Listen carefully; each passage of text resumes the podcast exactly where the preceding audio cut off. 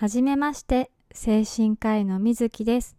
私は医者になってからすでに十何年か経とうとしています。ツイッターでは、水木アットマーク精神科医という医療系のアカウントで情報発信を行っています。9月1日である今日から、このラジオ配信を開始させていただこうと思います。精神科医として働く中でいろいろ経験したこと、皆さんの役に立つこと、また、お医者さんってどんな生活をしているんだろうといった非常に簡単な疑問から、また、私は医師になる前から発達障害の当事者であり、長年躁うつ病を患ってきている患者としても過ごしています。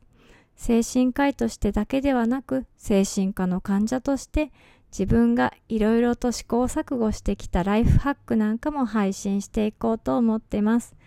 ここでは初めてのラジオ配信になります。これからどうぞよろしくお願いします。